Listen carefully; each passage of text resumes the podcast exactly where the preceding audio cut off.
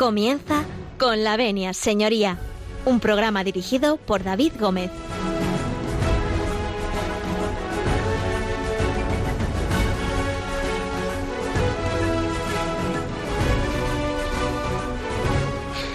Muy buenos días a todos los oyentes de Con la Venia Señoría, aquí en esta emisora de Radio María.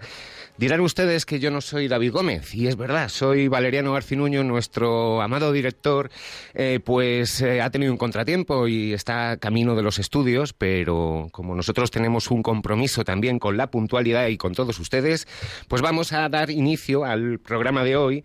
Eh, como siempre, pues saben ustedes que nos pueden llamar al teléfono directo para hacer sus consultas al 91 005 94 10 también nos pueden ver en la web de Radio María, en www.radiomaria.es y eh, pues si nos quieren escribir, como siempre nos dice eh, nuestro compañero, cojan papel y boli y apunten, porque nuestra dirección está en la calle, o mejor dicho, en el Paseo de Lanceros, número 2, primera planta de Madrid.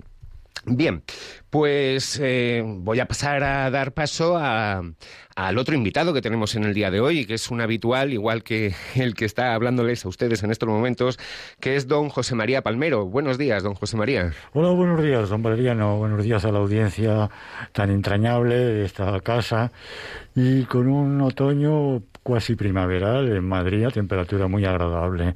Esperemos que sea de interés el programa de hoy y que se incorpore pronto a nuestros micrófonos, que ya está en camino el director de nuestro programa, don David Gómez. Mientras tanto, pues empezamos, empezamos para cumplir con el horario la puntualidad y la parrilla de programación y adelante para que nos, eh, nos indique el tema de hoy, de qué vamos a hablar, qué vamos a tratar y qué vamos a tratar de analizar. Bueno, pues para eso yo creo que eh, nos van a dar la entrada al caso de hoy.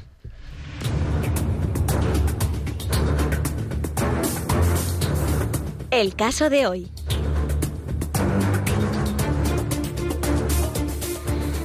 Pues el caso de hoy es un caso muy habitual para todo abogado penalista y aquí pues estamos dos, como es la asistencia letrada al detenido. Antes de que se me olvide, pues nos pueden ustedes también seguir a través de Facebook Live, live y mm, bueno, pues vernos en, en directo eh, en el programa de hoy. Y bueno, pues eh, para ello tenemos aquí a don José María Palmero para que nos haga pues una entrada a qué es esto de la asistencia letrada al detenido. Pues casi como su nombre indica y como ya es de conocido en general, pues es el derecho que tiene toda persona, todo ciudadano, que, eh, bueno, pues por un hecho supuestamente delictivo se, eh, se lo detiene y se, en principio, por, por las fuerzas y cuerpos de seguridad del Estado, en principio por una eh, actuación de Guardia Civil, por una actuación de Policía Nacional incluso de Policía Local. Es un derecho fundamental ante todo, arrancamos diciendo que es un derecho fundamental, recogido en eh, la Constitución española, en el artículo 17.3, donde expresamente habla del derecho a ser asistido por un abogado, cualquier persona que esté detenida, y también, eh, de una forma también, como derecho fundamental, el artículo 24.2, el, el, derecho que tiene todo ciudadano a un juez, a, a, ser oído en declaración, etcétera, etcétera, a la justicia. Bien, arrancando de aquí, ya hay un montón, un buen número de mm, artículos en el texto de procedimiento criminal, en la ley de enjuiciamiento criminal, arrancando ya en el artículo 118 donde se enumeran ¿eh? todos y cada uno de los derechos que tiene el detenido en el momento de su detención y a, lo largo del procedimiento en caso de que se vaya la incoación a un procedimiento. ¿eh? Bueno, pues esto como primer acercamiento a lo que es la asistencia letrada al detenido y vamos a aprovechar para darle la bienvenida a nuestro director que acaba de entrar corriendo por, por los pasillos de Radio María. Buenos días, don David. Muy buenos días, es la primera vez que me dan la bienvenida a mi programa.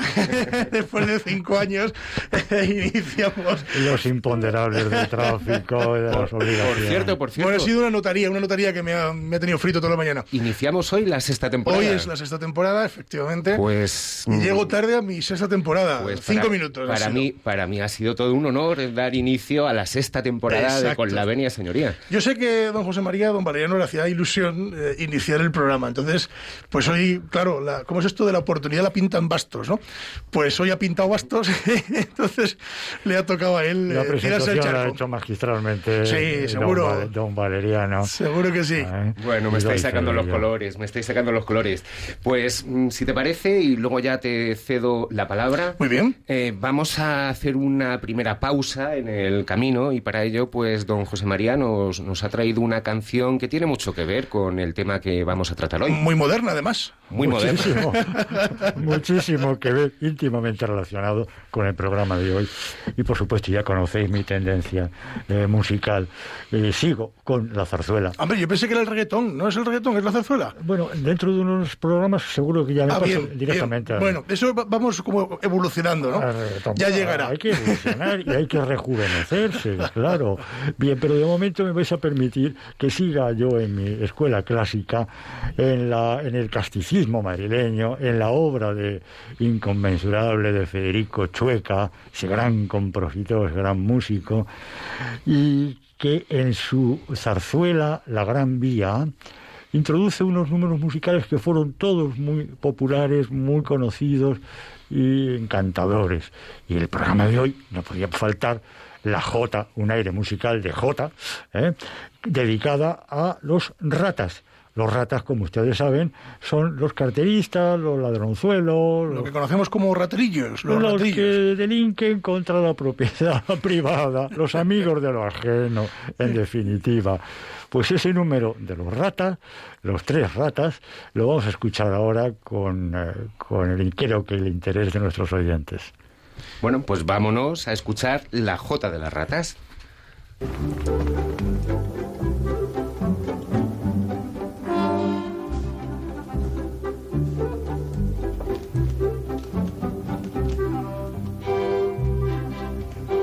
Soy el rata primero y yo el segundo. y yo el tercero. Siempre que nos persigue la autoridad, es cuando más tranquilos timamos más.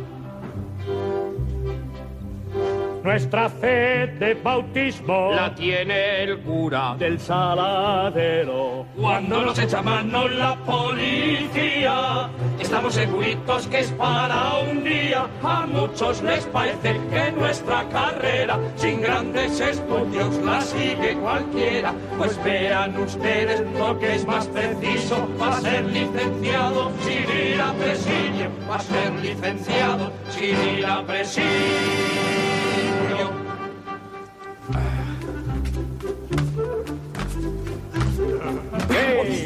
Mire usted, condenado.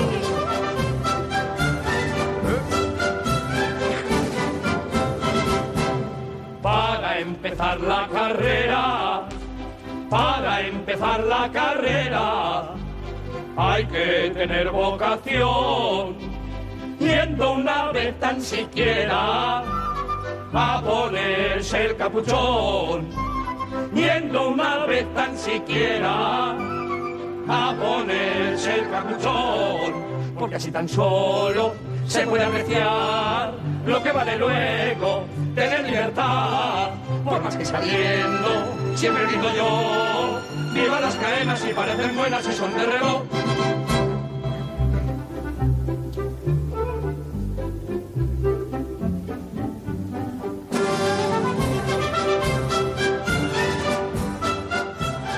Están escuchando con la venia, señoría. Los tranvías y en los tranvías y ripers, y en donde se haya... Bueno, los tranvías, don José María, mm, bueno, yo creo que para desgracia de muchos pasaron a mejor vida, ¿no? Que eso daba vidilla a la ciudad de Madrid. Es lo que habla la Jota, de los tranvías. Los tranvías, el último que yo viví con experiencia personal, fue el que hacía la ruta Moncloa, ciudad universitaria, llegaba hasta la Facultad de Derecho, al Paranifo. Y que allí hacían su agosto los ratas. Y allí, claro. Bueno, allí realmente no era, porque aquel tranvía era de pobretones estudiantes de Derecho, y de, Filosofía y de Medicina, ¿eh?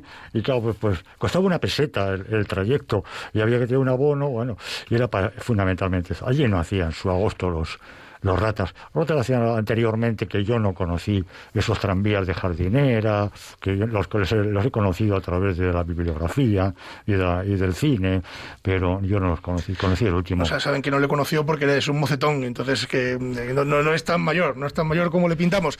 Bueno, vamos a continuar. Eh, tomo las riendas, don Valeriano, gracias por esta sustitución in extremis. De nada, eh, que desgraciadamente las veces, que haga falta. Los directos son así y gracias al equipo de Con venía que, me han dado el quite, ¿no? Como dicen en el argot taurino me han dado el quite y le hemos dado la alternativa a don Valeriano. También es verdad que hoy mm, es un tema muy taurino. Ha confirmado la alternativa. Hoy la ha confirmado, ¿no? Hoy la ha confirmado. Hoy ya había toreado en otras plazas. Luego lo escucharé a ver qué tal lo ha hecho.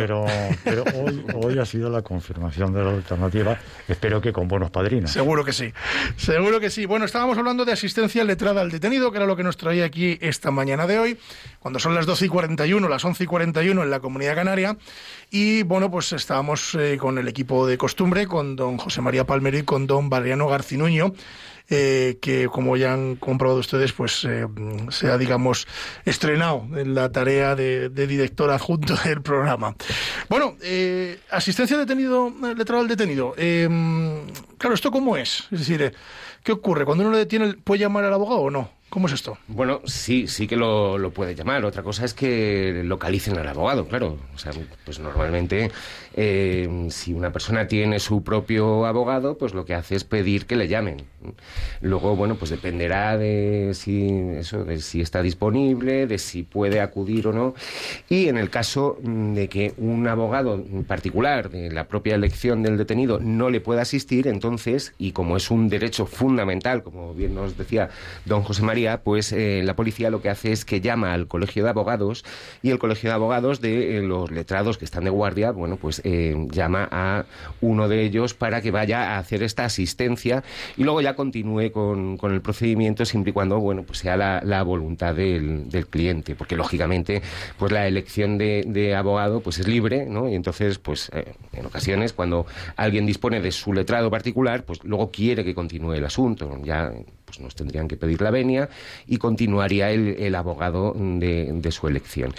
Y bueno, pues eh, ¿en qué consiste la, asistencia letrada al detenido? Bueno, pues hay que, hay que decir que em, eh, antes éramos unos convidados de piedra en, en, las comisarías o en la Guardia Civil porque no se nos permitía entrevistarnos con el detenido hasta después de que prestara declaración, que su declaración también puede ser decir que no voy a declarar y declararé ante la autoridad judicial. Y Solo ya después podías hablar con el detenido. Esto eh, dejó de ser así eh, tras la reforma que se efectuó, que me corrija si no José María, en el año 2015. Eh, y a partir de entonces, cuando uno asiste a comisaría, pues puede entrevistarse con el cliente antes de que preste declaración. luego, la presencia del letrado también se extiende a la lectura de los derechos que asisten al detenido como tal. y bueno, pues siempre es un consejo que yo suelo dar al, detenido que no declare en comisaría hasta que no estemos en el juzgado y podamos tomar un conocimiento mayor de los hechos de los que se le acusa. Si bien también es cierto que en la actualidad, pues eh, la policía tiene la obligación de, como mínimo, eh, bueno, pues eh, detallar los, los hechos por los que se ha procedido a la detención y que indican la participación en los mismos de la persona detenida. Esto, si no, muchas veces lo que hacen, y, y yo considero que así debe ser, es que te dan, digamos, la diligencia inicial del atestado en el que se describen los hechos pues, por la policía actuante y que ha procedido a, la detención. A partir de ahí, pues, eh, bueno, pues eh, quedará en manos de la policía el dejar a la persona posteriormente en libertad, lo cual, bueno, sucede de vez en cuando. Eh, suele suceder, pues, cuando la persona que es detenida es, es llamada por la policía y acude voluntariamente a prestar declaración, tiene un domicilio conocido y siempre, lógicamente, pues, con la advertencia de que deberá acudir al juzgado cuando, cuando sea llamado.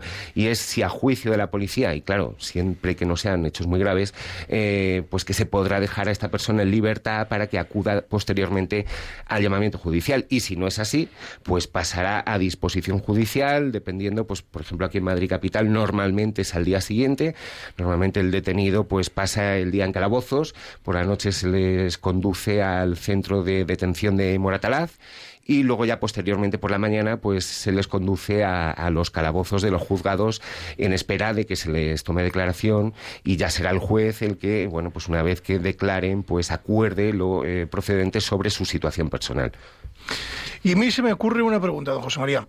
si a mí me detienen y, y como bien ha dicho don Valeriano, tengo derecho a esa asistencia letrada y yo digo, anda la pera, digo, pero si yo conozco a uno de los mejores abogados eh, penalistas de Madrid, bueno, a dos, a don José María Palmero y a don, Mariano Garcinuño, y le digo al, al, que me detiene, oiga, yo tengo abogado, mm, eh, ¿y le pueden llamar a usted en vez de turnarle el turno de oficio? Sí, sí, sí, sí, se ha, ido. Yo he de decir, he de decir que efectivamente, como dice Valeriano, la importantísima reforma operada por la Ley Orgánica 13 barra 2015 de 5 de octubre, pues supuso ya un establecimiento de lo que es verdaderamente el Estado de Derecho. ¿A qué, me refiero? Bueno, pues porque eh, si tiene derecho a ser atendido y defendido por un letrado designado particularmente o bien nombrado por el, en el turno de oficio, en caso de que no conozca a un abogado o no tenga un abogado de confianza particular, tiene que ser asistido. Eh, he de decir que efectivamente había una pequeña o gran corruptela antes de, la reforma esta tan importante de la ley, que era que mm, cuando llegaba el letrado o, ya había detenido, o ya había declarado detenido, o no, le permitía el acceso a las diligencias, he de romper una lanza. Es decir, que en mi experiencia profesional, ya de muchos años, yo siempre pedía en la comisaría, cuartel de la Guardia Civil, en el centro donde se encontraba el detenido, primero que no declarase hasta que no se entrevistara con este humilde servidor, con este letrado. Y se cumplía. Y se cumplía. Conozco casos en los que no ha sido así. Compañeros que se quejaban de que no podían entrevistarse con él, que no podían tener conocimiento de las actuaciones del atestado policial, que no. He de decir que en mi caso personal y particular siempre he pedido, he pedido con mucho respeto, pero con mucha seriedad, tener acceso primero, conocimiento del este letrado de los hechos que se le están por el que está detenido. Bien. Eh, dicho esto, eh, dicho esto, bien, claro que, que, que el detenido tiene derecho pues a ser, a ser eh, reconocido por el médico forense, a designar abogado lo primero, a comunicar eh, un telefonema a su familia o a la persona que él designe su eh, privación de libertad, tiene derecho a, mm, a, no declarar, a no declararse culpable, etcétera, etcétera. Y todo este paquete de derechos vienen recogidos muy claramente en el artículo 118 reformado por esa importante ley que digo, que citamos, de 2015, mm, de hace seis años ya. Bien, mm, claro que tiene usted derecho a entrevistarse con su abogado, reservadamente. Ahí hay un paréntesis en el que la ley dice que la incomunicación, pero mm, ojo con las garantías judiciales y ojo con el precepto donde dice que derecho Mm, a, actuar en el proceso, derecho a traducción, interpretación de, intérprete, a guardar silencio y hace un caso de designar, sin perjuicio de, de lo apartado, el artículo 527, limitaciones a la comunicación limitaciones a la comunicación del detenido. Es decir, hay casos de terrorismo, hay casos de, delincuencia, de alta delincuencia, donde, bueno, eh, la policía puede eh, retener, detener hasta pasar a disposición y pero estamos, estamos en un filo de navaja nuevamente por el legislador, donde mm, yo, personalmente, en el caso de que no me permitan la asistencia, no me permitieran entonces, porque algunas veces no me la permitían, la asistencia previa, la, comunicación con el cliente antes de declarar, me servía me servía de resorte legal después para el procedimiento, para el juicio oral, decretar la nulidad de esa diligencia practicada sin mi presencia letrada. A mí se me, mm, se me vienen preguntas a la cabeza. Eh, claro, yo creo que la mayoría de nuestros oyentes, por suerte, no han puesto ningún pie en ninguna comisaría. Pero a mí sí me gustaría que describierais un poco eh, cómo es esa situación de cuando alguien lo detienen, llega su abogado, es decir, cómo es un poco eh, lo que ocurre, eh, porque mucha gente mm, no sabe qué es lo que ocurre eh, detrás de, las puertas de esa comisaría donde, bueno, pues ha ido porque le han pillado incluso con una alta tasa de alcohol, etcétera, etcétera. Bueno, la verdad es que mm, en, en principio, pues eh, el policía que está a cargo del, eh, del atestado, pues eh, te sale a recibir y eh, pues hay que decir que normalmente el trato con la policía o con la Guardia Civil es bastante cordial con, con los letrados, es decir, o sea que no hay, no hay pues mucha pega que ponerle al trato de los policías. Sí que Perdona, a, propósito... per- Perdona un índice. Es lo que siempre, ahora y antes y, antes, y más antes, es la reciprocidad en el trato. sí, sí, Si yo llego, si un letrado, si un letrado, que no todos los compañeros lo han, lo han, lo han hecho y lo hacen, si un, un letrado llega sin altanería, pero con eficacia y con seriedad, y pide eh, los derechos, hace ver los derechos que tiene su detenido, te puedo asegurar que yo siempre, y una vez más repetiré, que siempre tiene un trato cordial, afable y hasta se apura de favor por los funcionarios policiales. Bueno, yo de, fa- de favor no sé, pero sí que a propósito de lo que comentabas tú antes de que eh, anteriormente a, la reforma esta operada en 2015, pues no, el abogado no podía entrevistarse con el cliente antes de que declarase o no. Eh, pero claro, siempre se le decía delante de la policía, lógicamente, bueno, pues mira, mejor te acoges aquí al derecho a no declarar, así después podemos hablar tú y yo y por supuesto, pues ya cuando prestes declaración en el juzgado podremos ver todo lo que hay en el atestado. ¿no? Y eh, en una ocasión sí que es verdad que tuve, tuve un problema eh, con unos policías porque, bueno, pues el detenido era un chaval joven eh, y estaba pues bastante asustado de, estar allí detenido. Y, bueno, pues con anterioridad a que yo llegase, pues le habían dicho que, hombre, que si declaraba y colaboraba, pues que iba a ser mucho mejor para él. Y claro, pues yo cuando llegué le, le dije que no, que no declarase y, bueno, pues tuve ahí sí un enfrentamiento con la policía que me, acusaba poco menos que de haber impedido la investigación policial. Eh, y bueno, pues incluso eh, se extendió en el atestado una diligencia haciendo constar esto. Lo dije que podía extender las diligencias que le diera la gana, porque si yo estaba ahí era para defender los derechos de, de mi cliente y que por supuesto, pues qué menos que decirle que se podía acoger a este derecho a, a no declarar. Bueno, pues mm, todo esto ha sido un poco divagación, porque lo que nos ha preguntado David no tenía casi que ver con ello, pero... Más o menos, más o menos. Era, era qué es lo que sucede. Bueno, pues lo que sucede es, nada, llega el policía, te cuenta un poco, pues, eh, cuáles son los hechos, o, o te da, te da, como he dicho antes, pues eh, las diligencias iniciales del atestado para que te lo puedas leer y van a buscar al detenido a, a calabozos. Eh, te da la posibilidad de entrevistarte antes. Si bien yo sigo utilizando como práctica habitual, eh, aunque no siempre, el entrevistarme después, porque lo que les dejo claro es que en comisaría no se declara. O sea, para mí eso es un axioma ¿no? del abogado penalista.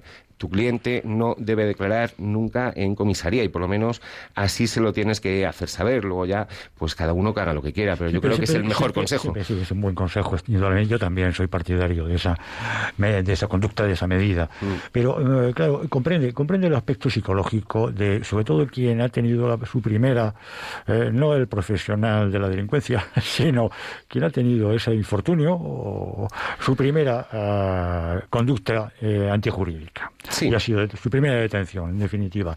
Bueno, el estado de nervios, el juego que se hace en comisarías del poli bueno, el poli malo, eh, que traduzco para nuestros oyentes, siempre hay un policía que es el malo, el severo, eh, el que dice, pues como no declares, pues, pues, eh, te vas. Y el otro, el poli bueno, dice, venga, venga, venga, vamos, tranquilízate, mira, si es conveniente que declares. Yo soy partidario bastante de no declarar, en- pero claro, el estado psicológico del muchacho, la muchacha que, que ha sido detenida por primera vez y que le convencen o que le dicen que cumpliendo con su celo profesional la policía, de que tiene que declarar o que, o que es conveniente que declare. Bueno, hay que, hay que luchar con eso. Por eso la rapidez es importante, la rapidez de la personación del letrado en, la, el centro policial donde se encuentra el detenido. Exactamente. Además, en, la reforma que se hizo en la ley de enjuiciamiento criminal se estableció, porque antes creo recordar que eran ocho horas desde que tenías el aviso del detenido, eh, las que tenías para acudir al centro de detención. Ahora son tres. Ahora son tres horas eh, nada más y bueno, pues eh, por supuesto conviene, conviene no apurar. Y bueno, pues aparte, al margen de todo esto, hay que decir que también en, comisaría se puede eh, intentar realizar alguna otra labor de investigación que lógicamente tiene que contar con el beneplácito del detenido y con el de este letrado si, si le hacen caso. ¿A qué me refiero? Pues por ejemplo a la toma de muestras de ADN, que en ocasiones eh, pues eh, se propone por la, policía, pues eh, he tenido algún asunto en el que por las circunstancias del mismo, pues la policía quería tomar una muestra de ADN, pero que lógicamente solo se puede hacer con el consentimiento del interesado, del detenido. la policía, bueno, pues ahí, hay, presiona, claro, hay presiona y dice, bueno, es que si no, pues lo vamos a pedir al juez. Bueno, pues que lo acuerde el juez. Pero, que lo acuerde el juez. Pero mire usted, don Valeriano, la muestra, la toma de muestras de un ADN, que es otro, otro. Estuvimos hablando en algún programa sobre el ADN y sobre mis temores y cautelas sobre el ADN. ¿eh? Creo que ya en alguna ocasión me he pronunciado. La toma de muestra de ADN se puede hacer, pues mire usted, pues con, la, con una colilla con un, de un pitillo que se le ofrece amablemente el funcionario. Ahí está ya el ADN. Un cabello, un pelo de la ropa, una uña, es decir, que se puede obtener de una forma irregular, por no decirla ilícita, pero que luego también hay que tener mucha cautela, saber cómo se ha obtenido, saber si, se ha sido comandamiento o no, con autorización o no, o de esta forma, eh, digamos, eh, de mecánica tramposilla. Porque eso anularía la prueba. Porque eso es una prueba nula. Nula nula, pero que después hay que tomar buena nota para en el momento del plenario decir que se, eh, como cuestión previa que esa prueba obtenida de ADN es nula porque es obtenido sin el consentimiento del, eh, de tu cliente, sin mandamiento judicial y en consecuencia no cubre las garantías ni tiene tampoco la garantía de que esa muestra obtenida en una colilla, en un pelo, pertenezcan a tu cliente. Otra, otra cosa que mm, se puede eh, hacer dentro de lo que es la asistencia al detenido antes de que sea puesto a disposición judicial y nuevamente con la autorización del detenido es el registro domiciliario. Mm, no es lo más habitual, pero, en ocasiones, claro, yo, por ejemplo, pues recientemente y con una de nuestras eh, colaboradoras, con, con Susana, eh, pues eh, coincidí en un, en un asunto que, que bueno, pues, que hacer una entrada de mm, registro. exactamente, y era en este caso en la habitación de un hotel. Era en la habitación de un hotel que, ni siquiera es domicilio. Bueno, que casi parecía la habitación de los hermanos Marx, porque entre policías... Eh, sí, sí, bueno, o sea, yo qué sé, en una pequeña habitación de hotel entre policías, abogados y, e investigados, pues estamos casi 20, bueno, yo qué sé. Em, aquí, lógicamente, bueno, pues porque ellos al final decidieron que vale, que de acuerdo, porque si no, igualmente, pues esto lo tendría que autorizar el juez. ¿Qué es lo que pasa? Que a lo mejor a veces también el detenido valora eh, cuánto tiempo va a estar privado de libertad y si colabora, pues claro, que a lo ese es el convencimiento eh, psicológico que normalmente hace la policía. si declaras, si declaras esta noche te vas a dormir a casa. Sí, sí, pero luego, luego no, no, siempre es así, porque además otra cosa que, que bueno, pues establece igualmente en nuestra Constitución es que la detención legalmente se puede prolongar hasta 72 horas. 72 horas. Es decir, tres días. ¿Y qué, eh, qué sentido tiene precisamente prolongar prolongar una detención hasta este límite de horas? Pues las diligencias policiales que haya que llevar a cabo. Sí, te digo cuál. en el lenguaje, el lenguaje coloquial de esta, en jerga de, este, de lo que estamos hablando, pues eh, poner en remojo. Eh, tenerle, Explíquese. tenerle hasta 72 horas o anunciarle a la policía que le va a tener hasta 72 horas, que es el derecho que la ley le concede, o, o ponerle en libertad o pasarlo a disposición judicial, bueno, pues, pues muchas veces se utilizan las técnicas policiales de ponerle en remojo. Como los garbanzos, para que se ablanden. Exactamente, dejarlos, toda, dejarlos toda la noche para que se ablanden. Bueno, oye, que vamos a hacer un pequeño alto en el camino. Eh, y, luego vamos a continuar hablando de detenciones, pero si me lo permiten, vamos a decir el número de teléfono del directo, porque a la vuelta, después de hacer este pequeño alto en el camino, van a poder ustedes eh, intervenir con nosotros eh, en Con la Venia y bueno, pues hacer- hacernos preguntas. Ya saben ustedes que, que aquello que sepamos se lo diremos y lo que no, pues lo consultaremos. Tomen buena nota del número del teléfono, que es el 91 005 94 19. ¿No tenían ustedes el papel y el boli a mano? Venga, les doy tiempo. Cojan ustedes el boli, cojan el papel, o bueno, cojan el teléfono, que hay veces que eh, mi madre lo usa para... Me manda, un WhatsApp y me manda un número que no sé qué es y dice, te lo mando para apuntarlo. Bueno, pues cojan ustedes lo que tengan a mano y así les vuelvo a repetir, que es el 91 005 94 19. Nosotros nos vamos a escuchar a un leonés. Bueno, un grupo leones, es un grupo de Castilla y León, eh, que es Café Quijano, y como estamos eh, en, en temas de delitos, aunque esto no es un delito, es robarle tiempo al tiempo, se llama la canción.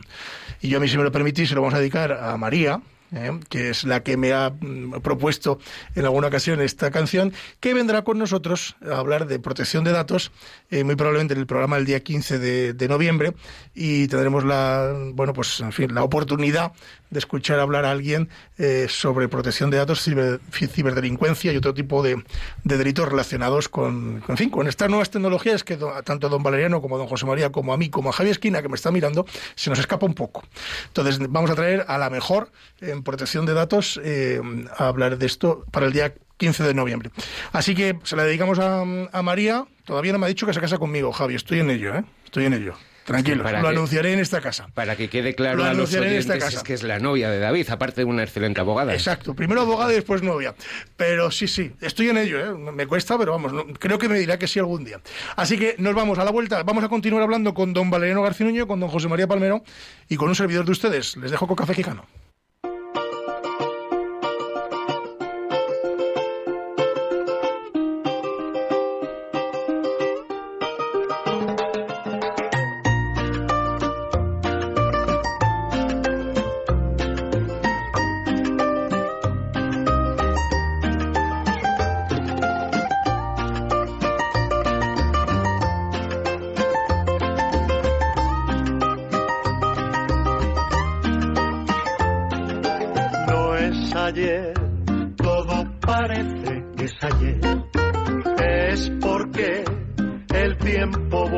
Se frena y se va y se va y no hay manera de robar un instante que me pueda permitir estar más tiempo así jugando a conquistarnos y abrazado a ti jugando a no dormir, viéndote mirar a tantos cielos que se pueden ver si miras desde aquí. Despierto y no sé cómo robarle tiempo al tiempo, cada día, cada noche es un momento.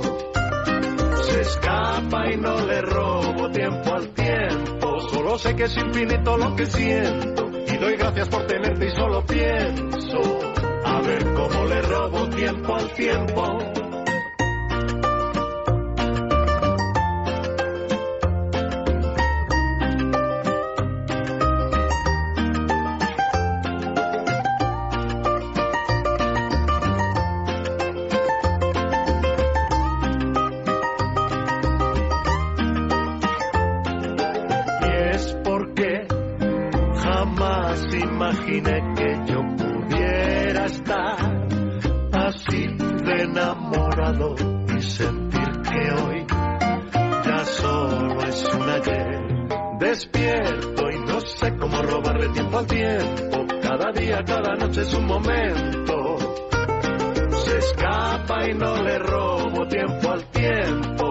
Sé que es infinito lo que siento. Y doy gracias por tenerte y solo pienso. A ver cómo le robo tiempo al tiempo.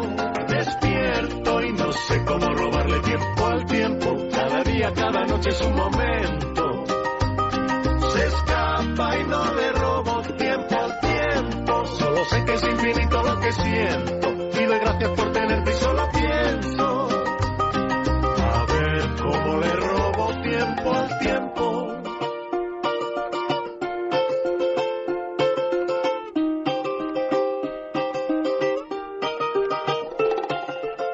Están escuchando con la venia, señoría.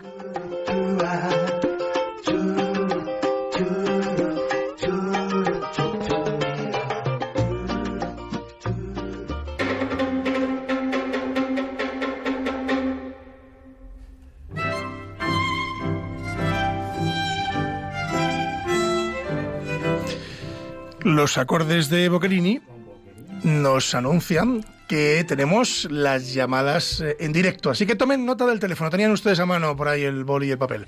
91 005 94 19. Se lo repito. 91 005 94 19.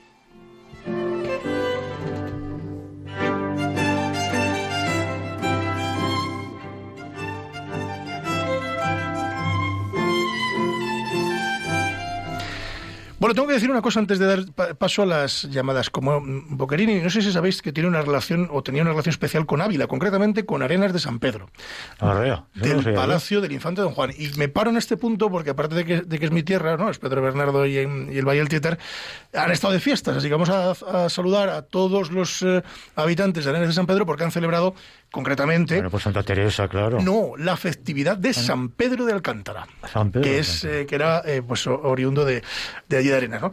Con lo cual celebran su santo patrón, que, que es San Pedro de Alcántara. Lo, lo celebraron esta semana, o sea que, que es así. Santa Teresa, por supuesto, patrona de Ávila, Claro. de Ávila y de la Diputación Provincial de Ávila. Claro. Y los abulenses, que aunque no hemos nacido en Ávila, eh, que somos de pueblos, también es decir, Por tu es sanguinis. muy importante la figura de la Santa, ¿eh? que en Ávila no se llama Santa Teresa, es la Santa La Santa. que es como una categoría mm, superior. exacto. ¿eh? Ya sabéis que es patrona de muchos colegios de abogados, eh, porque era, en fin, Sí, eh, sí, sí, es una figura eminente. Parece que en Málaga en Exacto, Córdoba, sí, hay varios colegios de abogados que la tienen como patrona. Nosotros tenemos aquí a la Inmaculada, si mal no recuerdo. Sí, sí, sí, efectivamente. Bueno, pues eh, en este punto nos vamos eh, a las llamadas y tenemos ya llamada. Vamos a irnos hasta Cádiz porque allí tenemos a Pedro. Pedro, buenos días. Hola, buenos días. Eh, un saludo y enhorabuena por el programa. Muchísimas Eh, gracias, Pedro. Adelante, ¿en qué podemos ayudarle? Por motivos de trabajo he tenido mucho contacto con personas inmigrantes y he asistido como voluntario a un comedor Ajá. social. No digo la entidad por porque por, por, por prudencia. Eh, Se lo me he agradecemos. encontrado- Me he encontrado eh, muchas veces que han, han- ha venido la policía con todo el derecho, ¿eh? no lo sé, a pedirle documentación a los inmigrantes recién llegados, que lo único que hacíamos nosotros es darle de comer y darle acogida básica, eh, aseo, asistencia. Sí, lo, eleme- y- lo elemental. la, la pregunta mía es, ¿pueden hacerlo o no lo pueden hacer? ¿Y, y cómo, qué hay que hacer para evitar que no te pase nada? A mí desde luego no me va a pasar nunca nada, todo se ha dicho. No, no, la verdad.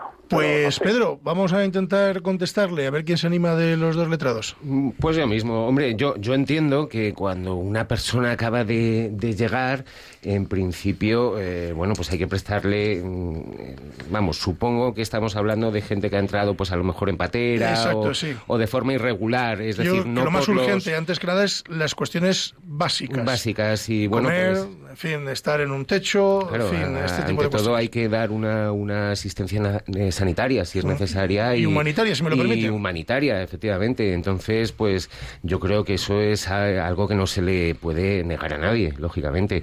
Y luego si habláramos de personas que se encuentran en territorio español eh, y que sí han entrado por los puestos fronterizos habilitados, bueno, pues eh, aunque a lo mejor tengan la intención de quedarse aquí en España y pasen a una situación de irregularidad, hay que decir que durante los tres primeros meses, eh, bueno, pues por turismo eh, la situación en España es perfectamente legal. Sí, pero, el, de- personas. pero el, el derecho y la obligación, y la obligación que Sí, tiene claro, la policía es de identificar a cualquier ciudadano, sea nacional, sea extranjero, sea ante una posible infracción, bien, claro, y tiene ese derecho la policía, por supuesto que sí, a que se documente una determinada persona y en caso de, resistencia o en caso de negativa, pues puede conducirla a las dependencias policiales. Además que entiendo que también es una labor de identificación, ¿no? Porque tenemos, entiendo, ¿eh? es decir, no solo es una labor de, de control policial, eh, que puede ser, no porque estén buscando a alguien en concreto, sino de, identificar a las personas que han entrado, eh, en fin, porque incluso, eh, Valeriano, usted que lo tiene reciente, hay personas, por ejemplo, extranjeras que vienen a, territorio español, que aunque no tengan documentación de ninguna clase, se les asigna un NIE, ¿no? Un documento de identificación. Sí, bueno, es que en el momento que por cualquier motivo, pues em, son detenidos o se les pide la documentación y al comprobar que carecen de ella se les inicia un procedimiento de expulsión, en ese momento se les asigna un número de NIE, que no quiere decir que se les esté dando el permiso de residencia o de residencia y trabajo, sino que es a efecto número, de identificación de extranjero. Esto es. Son las siglas. ¿eh? Esto es. El número de identificación de extranjero, para controlar precisamente a la población. A la población. Yo tengo una, pregunta para ustedes, porque estábamos hablando de, de, lo que viene siendo la detención, la asistencia al detenido, pero no termina ahí la asistencia al detenido, no termina en comisaría, ¿no? No, claro. Continúa. Claro, al, detenido. Bueno, bien, al detenido siempre es en comisaría, en cuartel de la Guardia Civil, ¿eh? pero claro que luego la asistencia al primero detenido, después investigado, después acusado, continúa a lo, largo del procedimiento y ya incoa un procedimiento penal y hay que asistirle en las declaraciones ante el juez y por supuestísimo, por supuesto, en su declaración, en su asistencia en el plenario, en el juicio oral, lo que todos conocemos como juicio, lugar, pieza importante del procedimiento. Y también, y también no termina ahí tampoco la labor del abogado. Termina después con el estudio de la sentencia y si le es favorable o desfavorable. Y en el caso de que sea desfavorable, el abogado debe de interponer el correspondiente recurso fundamentado y continúa su labor. ¿Qué duda cabe? Labor que también ya no es exigida, pero que también se realiza en prisiones. Una vez que está cumpliendo condena, el cliente pues solicita que vaya su abogado para comunicar, porque han aparecido nuevas pruebas, porque se va a hacer un, un recurso de revisión de la sentencia. O sea que la labor del abogado empieza y termina muy tarde, muy tarde, muy tarde. Claro. Les voy a recordar en este punto el teléfono del programa, 91 005 94 19. Se lo repito, 91 005 94 19. Don Valeriano, si nos detienen a Javi Esquina, a nuestro técnico, eh, bueno, ya le hemos prestado asistencia, es que siempre me pongo yo de ejemplo, pues Javi, te pongo a ti. es decir, si me lo detienen, ya yo no puedo ir porque yo no le sacaría de prisión, pero ustedes sí. Eh, lo detienen. Ya hemos pasado el trámite de la comisaría. Javi marcha a casa y cómo continúa el procedimiento. Sí, bueno, es un poco lo, que te comentaba José María. Si lo dejan en libertad, bueno, pues eh, luego la policía lo que hace es que remite el atestado a los juzgados y allí por turno de reparto, pues le corresponde a un juzgado de instrucción, al que sea, que lo que hace es incoar un procedimiento que normalmente será un procedimiento de diligencias previas, de procedimiento abreviado. Es el procedimiento penal, digamos, más más usual o el que más se, suelen llevar en los juzgados. También puede dar lugar a un juicio rápido, a un juicio por delito leve o a un procedimiento sumario, dependiendo. Pero bueno, lo normal, pues esto, se incoa el procedimiento y se cita a declarar, eh, bueno, pues a, la persona investigada.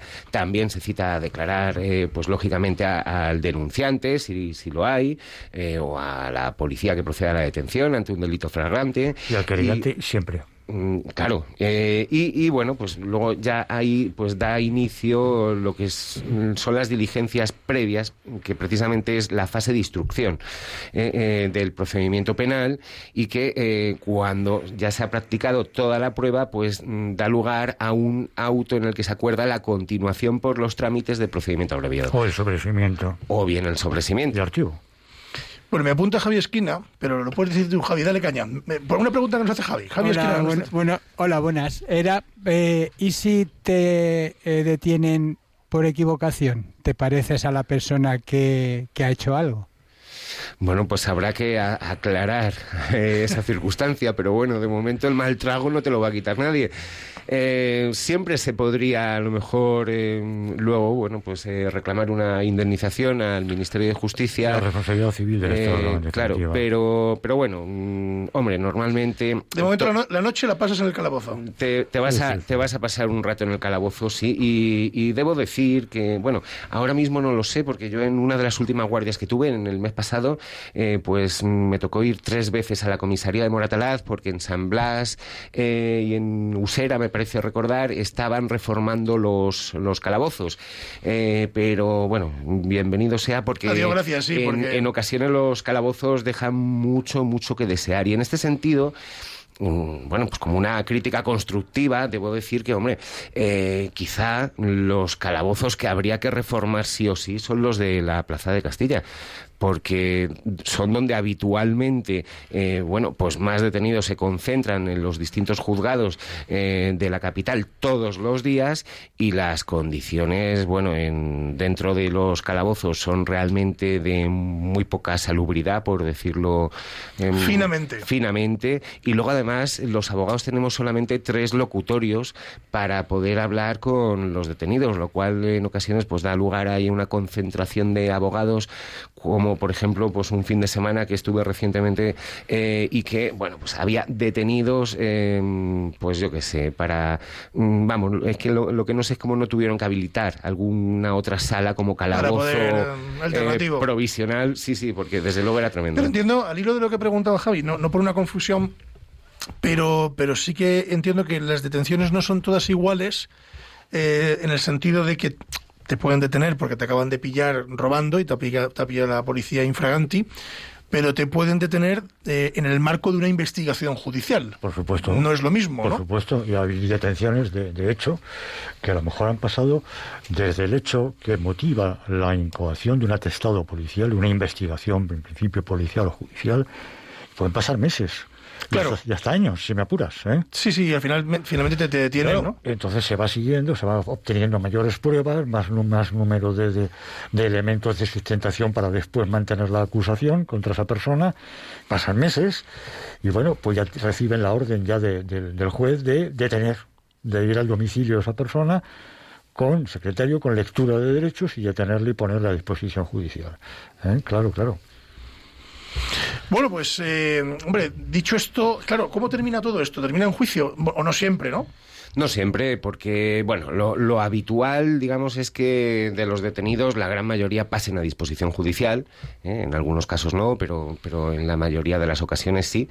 eh, son puestos a disposición judicial y tras eh, su declaración y bueno, salvo en ocasiones en los que a lo mejor eh, se solicita por parte del Ministerio Fiscal una comparecencia para determinar si procede acordar prisión preventiva, bueno, pues quedan en libertad, a veces con la obligación de comparecer cada 15 días ante el juzgado o cada mes, a veces eh, simplemente con la obligación de comparecer cuantas veces sean llamados, pero sin tener que ir a firmar, como, como habitualmente se, se conoce. Y, y luego, bueno, pues mm, es que mm, pueden pasar muchas cosas, porque como decía José María, después de la instrucción no solamente viene el auto de apertura de juicio oral, también puede venir una solicitud de sobreseimiento por parte del fiscal, pues porque estime que no existen suficientes indicios para acusar a alguien, eh, bueno, por los motivos que contempla eh, nuestra ley de enjuiciamiento criminal, pues eh, se puede acordar un sobreseimiento eh, provisional y archivo de las actuaciones o incluso un sobreseimiento libre y archivo de las actuaciones. Y en este punto vuelvo a recordarles el teléfono. ¿No se animan ustedes hoy? Eso que el tema es muy interesante. 91 005 94 19. Se lo repito, 91 005 94 19. Nos quedan todavía 10 minutillos. A ver si se animan ustedes eh, a participar con nosotros eh, en la tertulia. Bueno, es decir, y a mí me gustaría, llegados a este punto, da- dado que los tres que estamos aquí sentados eh, formamos parte o hemos formado parte del turno de oficio, eh, a mí sí me gustaría que aclaráramos una cosa, porque la gente piensa que los abogados del turno oficio, pues son, pues eso, los abogados del turno oficio, los, mm, los recién salidos del cascarón. Y, y no es real. Es decir, eso ocurre en Estados Unidos. Aquí no, no, no es real. Yo ocurre. conozco, yo conozco hombres, suele ser la mayoría, ¿eh? numérica. Pero yo conozco compañeros eh, de, la- de mi edad, eh, incluso mayores, que siguen, que siguen esa vocación vocacional de eh, asistir al turno de oficio. Al turno oficio. Don Valeriano está en el turno, yo estoy en el turno civil, Claro. usted estuvo en el turno penal muchos años, Sí, eh, y en estuve. algunos más, en algunos turnos más. Y, y es verdad que en la actualidad eh, los abogados que asisten a los detenidos en el turno oficio no solo se les requiere un curso habilitante, sino que además les exige un número concreto de años de ejercicio. Sí, Exacto. efectivamente, mínimo tres para el turno penal general, digamos, y luego ya dependiendo, hay otros turnos que requieren, eh, bueno, pues más tiempo de colegiación, cinco años, por ejemplo, en el caso del turno de, de la Audiencia Nacional, Sí. o incluso más para el turno de, de casación ante el Tribunal Supremo. claro. Eh, y luego, adem- además de, digamos, esto, este mínimo de años, que lo que viene a pretender asegurar es una experiencia mínima, en, el ejercicio de la profesión, pues también se exige, lógicamente, pues algún turno, eh, perdón, algún curso específico sobre la materia, pues por ejemplo para el turno penal, pues el de asistencia letrada al detenido y turno de oficio. Eh, y bueno, yo no sé si esto, porque yo llevo unos cuantos años ya, y no sé si ha cambiado ahora la, la manera de hacerlo por el Colegio de Abogados de Madrid, pero antiguamente se exigían 150 créditos. Los créditos los obtenías a base de cursos. O sea, tres años y 150 créditos. Eh, mm, solo había un un curso que era obligatorio, que tenías que hacer sí o sí en el turno penal, que era este que he mencionado de asistencia letrada al detenido y turno de oficio, y los demás, bueno, pues a elegir un poco entre, entre pues todas aquellas materias que quizá te puedan atraer más o, o, bueno, pues que sean más de, de tu interés.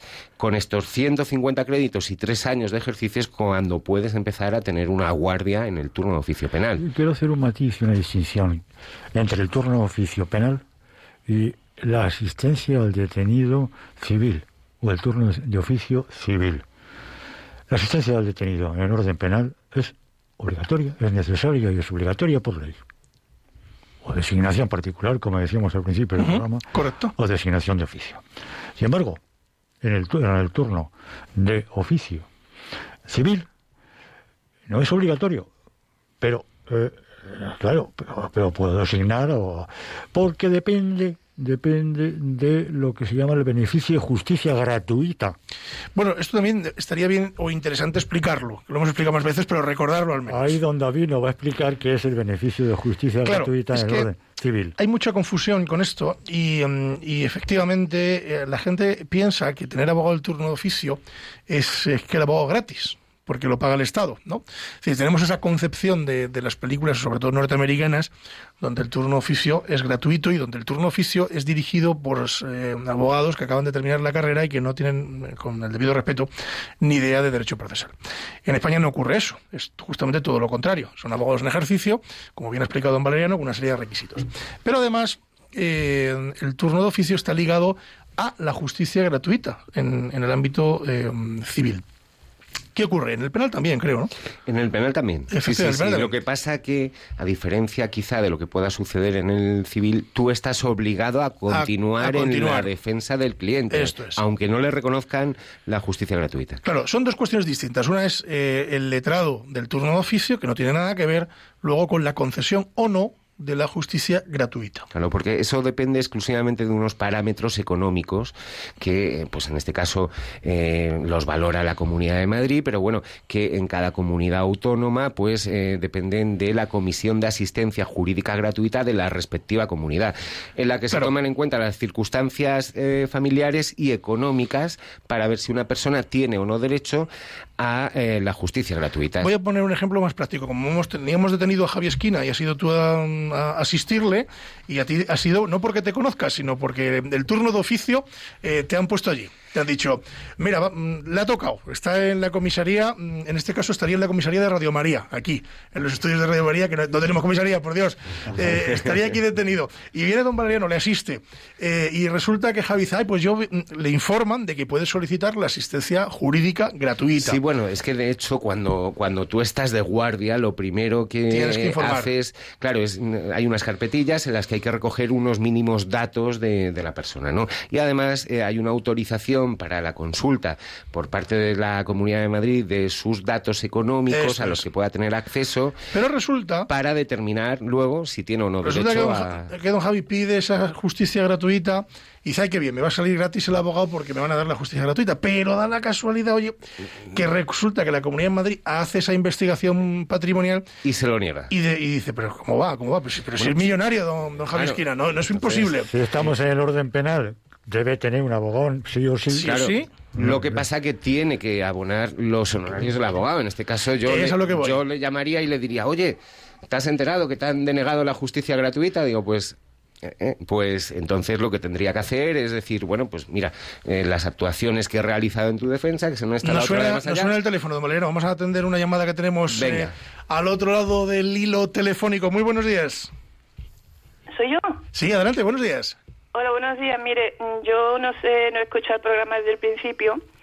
Le- lo he escuchado cuando estaban hablando de, de la atención que hay que tenerle a los inmigrantes cuando Sí. llegan y eso. que Estoy completamente, vamos, por supuesto, de acuerdo, ¿no?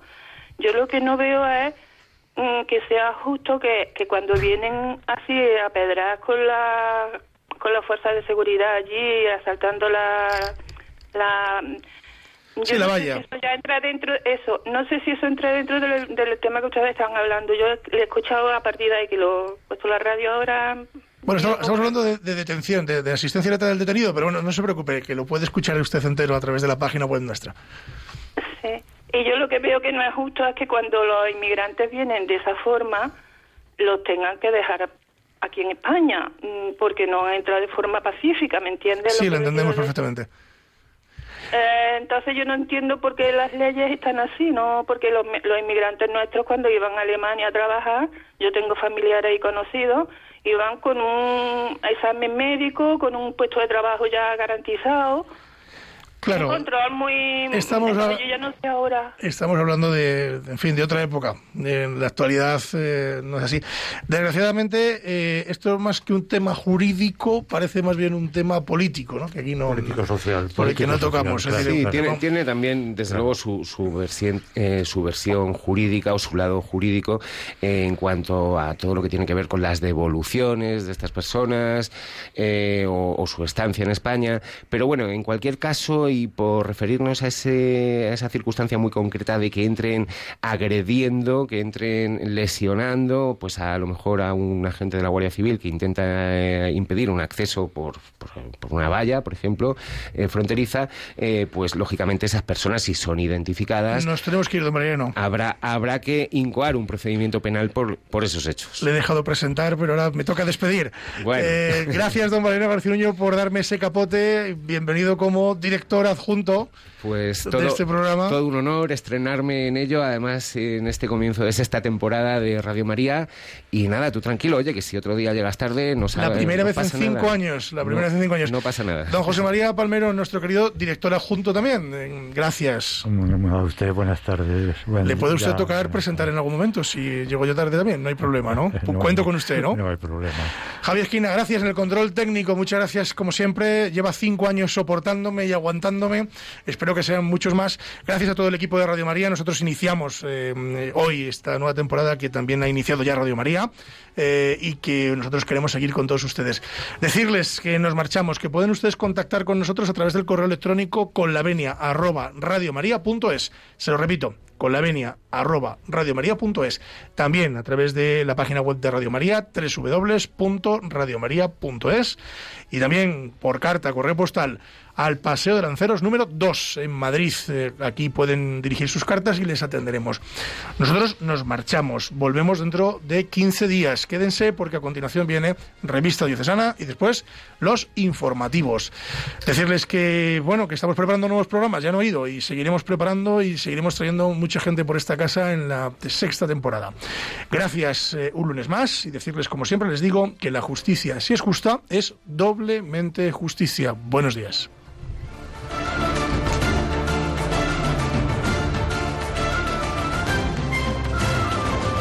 Les hemos ofrecido Con la Venia, Señoría, un programa dirigido por David Gómez.